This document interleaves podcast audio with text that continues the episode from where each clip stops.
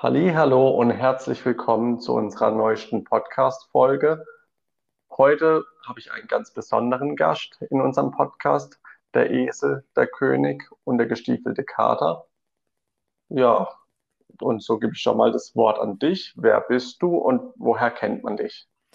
Moin, ich bin Derebete äh, seit ungefähr 20 ich würde mal sagen, März 2021 auf unserer Finanzplattform, über die wir uns eben kennen. Ich studiere im Wirtschaftsbereich in Deutschland, war als Editor an Veröffentlichungen von wissenschaftlichen Journals beteiligt. Auf den Content, den ich jetzt so erstelle, für den man mich früher mal, aktuell bin ich ja etwas passiver unterwegs, mehr lesend als tatsächlich Content erstellend. Ich könnte diesen Content, den ich erstellt habe, jetzt nicht unbedingt kategorisieren, und ich freue mich auf jeden Fall super doll, dass wir zusammen diese Folge aufnehmen können und dass ich Teil dieser Podcast-Folge sein darf. Und was machst du dann nebenher, neben dem beruflichen? Also du studierst ja im Prinzip und hast du davor schon mal etwas gemacht? Komme eigentlich, also ich kam von der Schule aus direkt äh, ins Studium rein, war halt so 2020, als das Ganze mit dem Coronavirus und so angefangen hat, ja, gab es jetzt nicht so ganz viele andere Möglichkeiten. Gut, man hätte jetzt sagen können, man geht arbeiten, aber das wäre es jetzt irgendwie nicht gewesen. Da bin ich dann doch lieber direkt zur Uni. Und wie kamst du dann zum Investieren? Naja, man muss sich halt so ein bisschen überlegen, ähm, wenn man sich meine Generation anschaut und so wie es aktuell mit der Rente aussieht, wird es schwierig, sich rein auf die gesetzliche Rente zu verlassen. Jetzt so Riester-Produkte sind jetzt auch nicht unbedingt das, was man machen möchte. Jetzt aber allein schon, wenn, ich muss mich ja jetzt nicht nur auf die Rente konzentrieren, alles, was an sich in meiner Generation jetzt so, sagen wir mal, an Eigentum erwerbbar oder das erstrebbar ist, wird halt extrem teuer. Dafür muss ich mir Eigenkapital aufbauen. Das Eigenkapital kann ich mir aber meiner Meinung nach eigentlich nur mit Investieren aufbauen weil es ist halbwegs krisensicher zu investieren gegen, also wenn man es jetzt gegen Fiat-Währungen vergleicht, ist, ist Investieren, also die Wahrscheinlichkeit, dass ich Unternehmensanteile eben durch Krisen behalte und sozusagen die Wertabsicherung habe, ist meiner Meinung nach höher, als jetzt, dass das Geld, was ich habe, eben seinen Wert behält.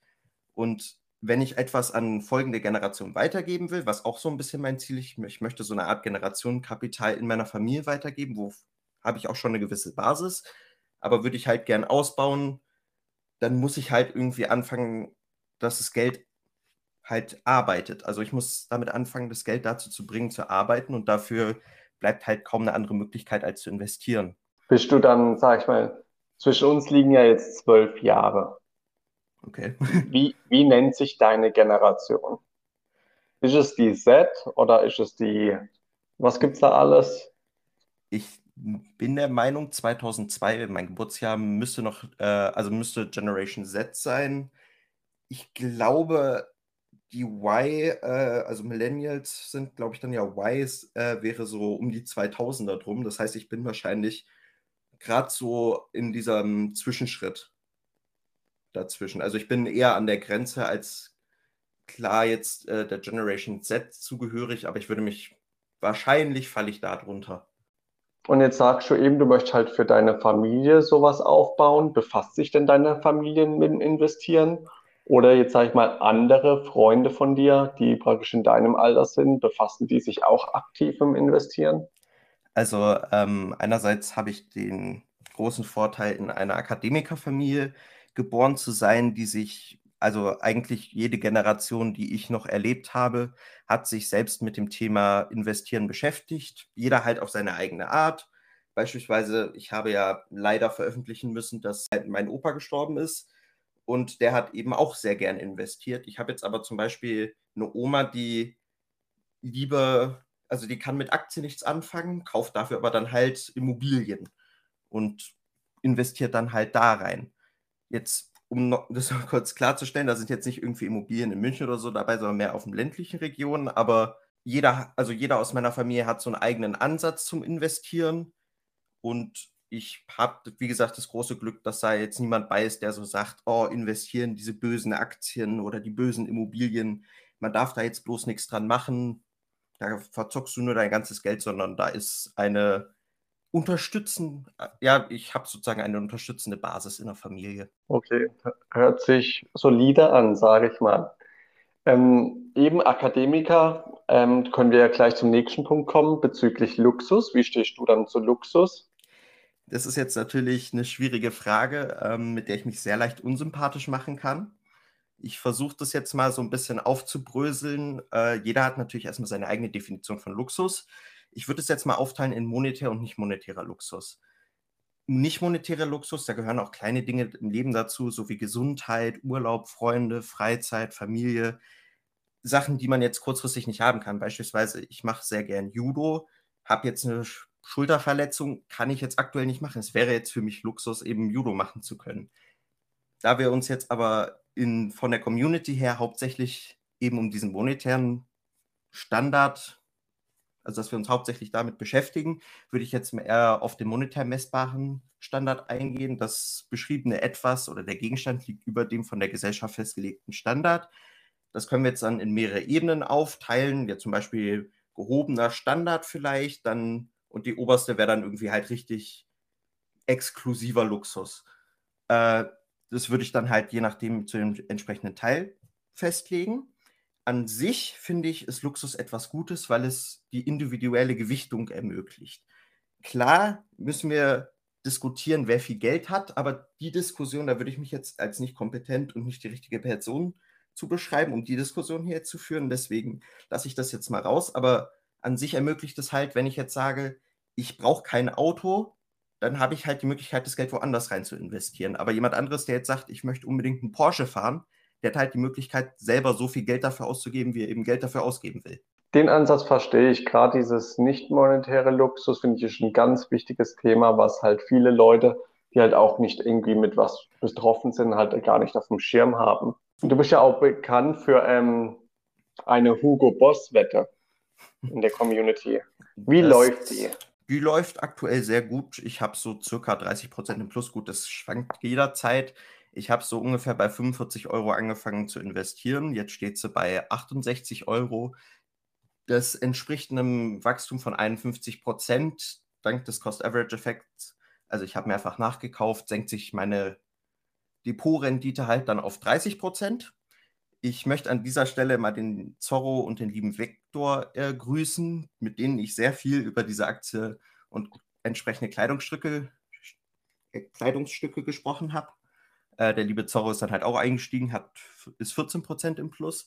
Man muss sagen, die Unternehmenszahlen liegen oft überhalb der bereits optimistischen Erwartungen.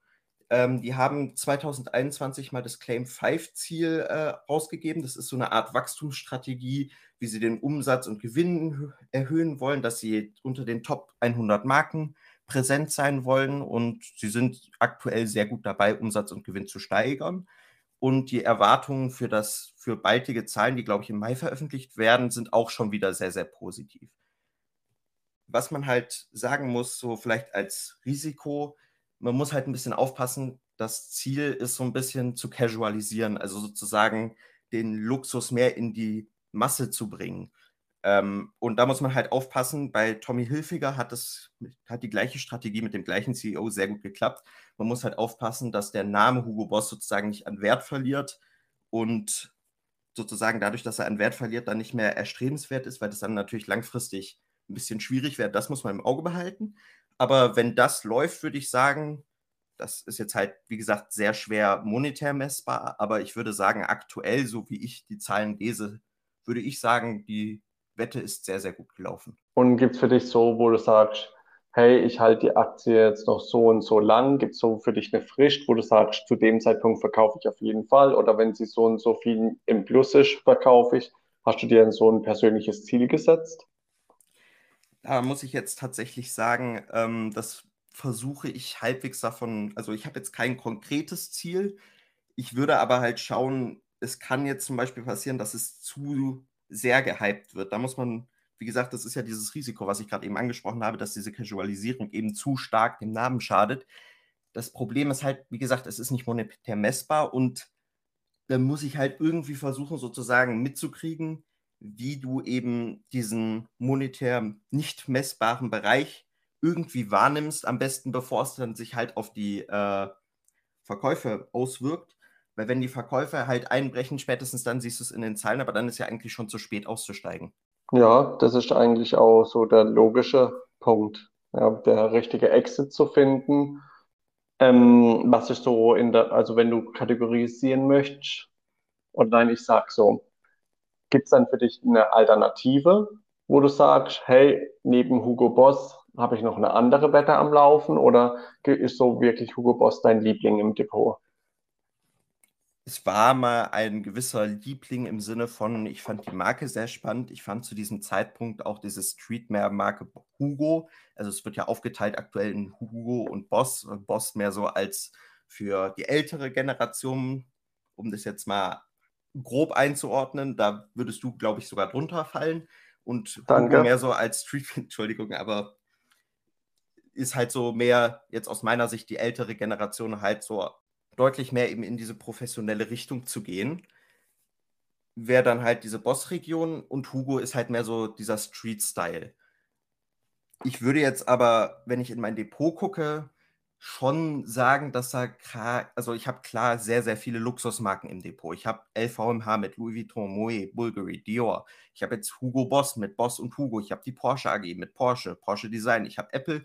Könnte man drüber streiten, ob das jetzt Luxus ist. Ich habe die Porsche Holding mit Porsche, Lamborghini, Bentley, früher auch noch Bugatti. Ich habe BMW mit Rolls-Royce. Also man kann schon sehen, dass mein Depot in gewisser Weise stark auf Luxus ausgerichtet ist. Aber es hat natürlich auch den Vorteil, es ist halbwegs krisenresistent, weil Luxus eben auch in Krisen gut konsumiert wird. Es hat halbwegs hohe Margen. Wir müssen halt ein bisschen aufpassen, dass es bei der Luxusteil jetzt, um was Ethisches mit reinzubringen, eben nicht zur sozioökonomischen Segregation aufgrund von Geld kommt dass jetzt zum Beispiel sowas wie Bildung nicht zu Luxus wird, müssen wir extrem drauf aufpassen, weil ansonsten halt sehr, sehr starke Risse in unserer Gemeinschaft eben passieren, die an sich nicht passieren dürfen. Ähm, Luxus hat halt auch den riesigen Vorteil, jetzt am Beispiel Porsche mal, durch den Markennamen wird es schwieriger, das aus, wird es schwieriger, diese Marke auszutauschen. Wenn ich jetzt einen Porsche kaufe, passiert es manchmal, dass ich den Porsche kaufe, allein schon, weil da Porsche draufsteht, weil da ein richtiger Name drin steht, weil die über, sagen wir jetzt mal, 70 Jahre mit ihrem 911 gezeigt haben, das ist einfach ein saugeiles Auto. Ich bin mir bei den 70 Jahren jetzt übrigens nicht so ganz sicher, aber sagen wir jetzt keine einfach Ahnung. Mal, 70 Euro, äh, 70 Jahre. Dann kaufe ich das Auto, weil es halt schon immer gezeigt hat, es ist gut und dieser Name steht für etwas.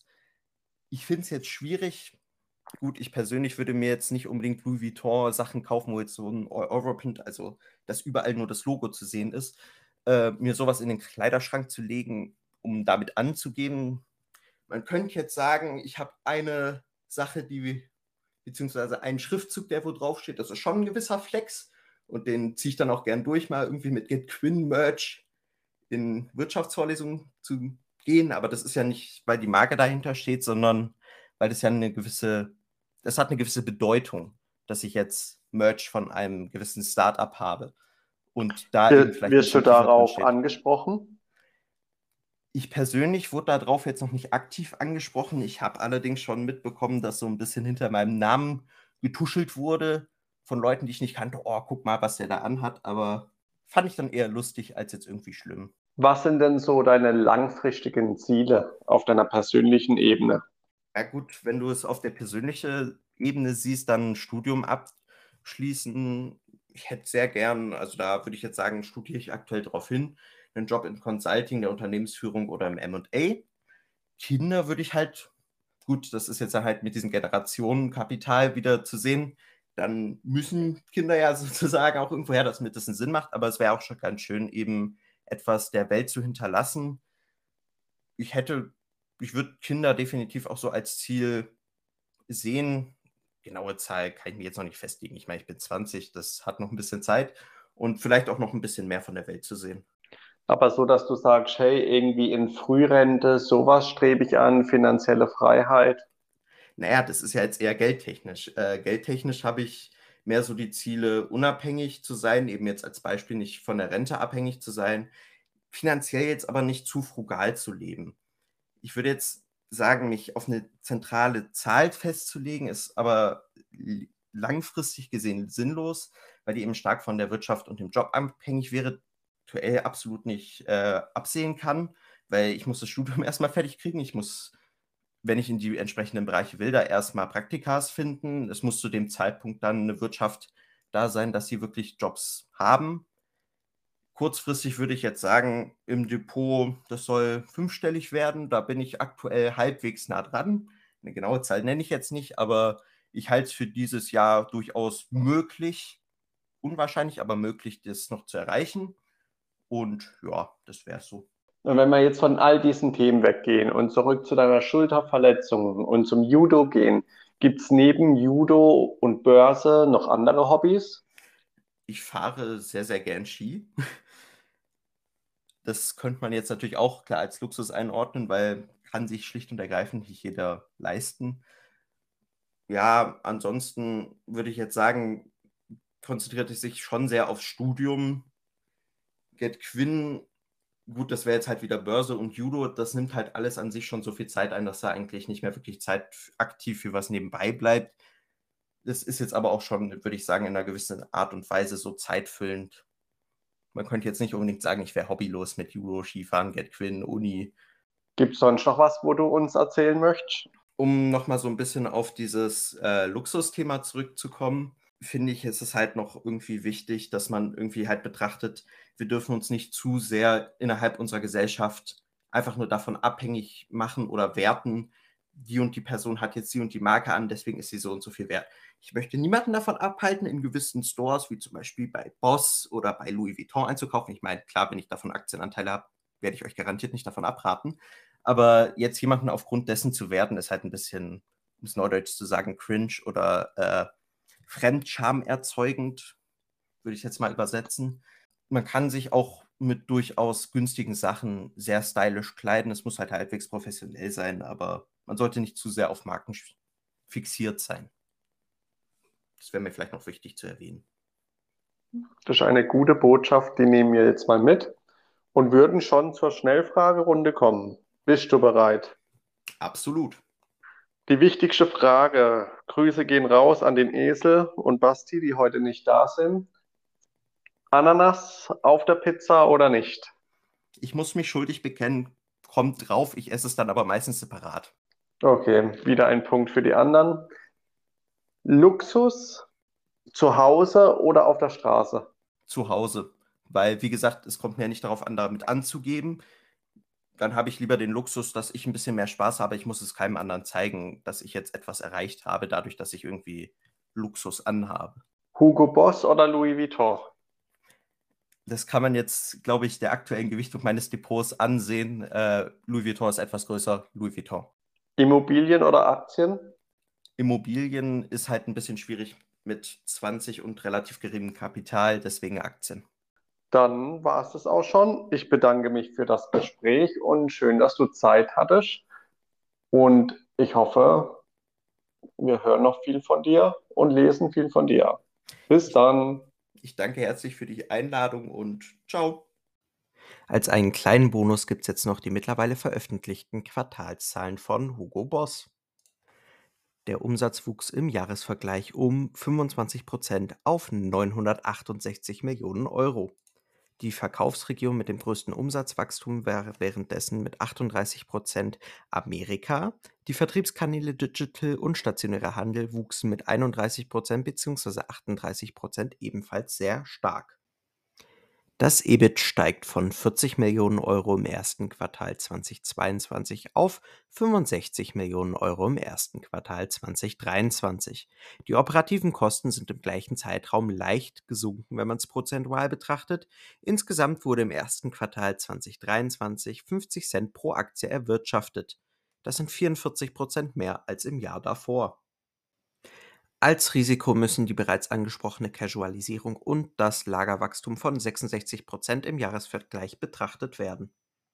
Besonders überraschend, das auch nicht für mich, sondern allgemein für die Börse, war allerdings die Anhebung des Ausblicks Trotz der möglichen Rezession werden die Prognosen erhöht, das erwartete Umsatzwachstum steigt von 5 bis 7 Prozent auf 10 Prozent, das EBIT soll statt auf 350 bis 375 Millionen Euro auf 370 bis 400 Millionen Euro steigen. Das Konzernergebnis soll statt um 5 bis 12 Prozent um 10 bis 20 Prozent steigen. Insgesamt würde ich diese Quartalzahlen als sehr positiv sehen und hoffe natürlich als investierter Aktionär weiterhin auf sehr gute Quartalszahlen.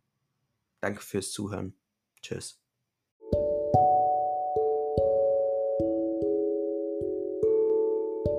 Disclaimer keine Anlageberatung. Wir reden hier im Podcast über unsere persönlichen Erfahrungen als Privatanleger und Privatpersonen. Alle zur Verfügung gestellten Informationen, Kommentare, Hinweise, Ratschläge dienen als Denkanstöße. Sie sind nicht als persönliche Anlageberatung zu verstehen. Bildet euch selbst. Wir übernehmen keinerlei Haftung für eure Anlageentscheidungen, die ihr aufgrund der hier besprochenen Themen und Informationen trefft.